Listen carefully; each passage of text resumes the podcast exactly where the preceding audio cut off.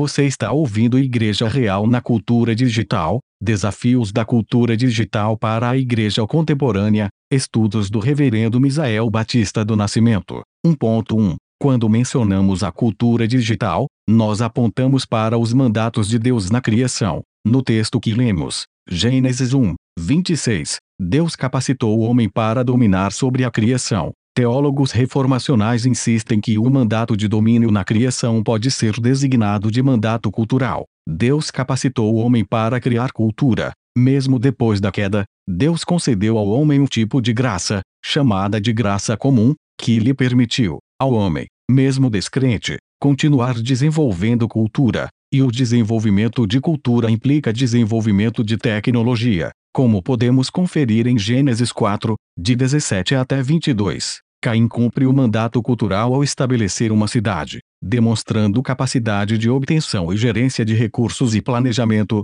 bem como desenvolvimento e uso de técnicas construtivas. Jabal cumpre o mandato cultural fabricando tendas e investindo em pecuária. Jubal faz o mesmo incrementando música e Tubal-Caim, trabalhando com fundição e metalurgia. A palavra tecnologia vem de tecni, que significa técnica ou arte. Por isso, o produto desta técnica é chamado de artefato, uma flauta, um arado ou uma vasilha, e que o produz é denominado artífice ou artesão. Nesses termos, tecnologia é tratado sobre uma arte aptidão para produzir artefatos que possuem uma dimensão social, sem confundir com a arte como manifestações da atividade humana diante das quais nosso sentimento é admirativo. Por esta ótica, tanto um serrote, quanto um smartphone são tecnológicos enquanto produtos de técnica. É nesse sentido que, quando mencionamos a cultura digital, nós apontamos para os mandatos de Deus na criação. Seja o que for que dissermos a partir de agora sobre a cultura digital,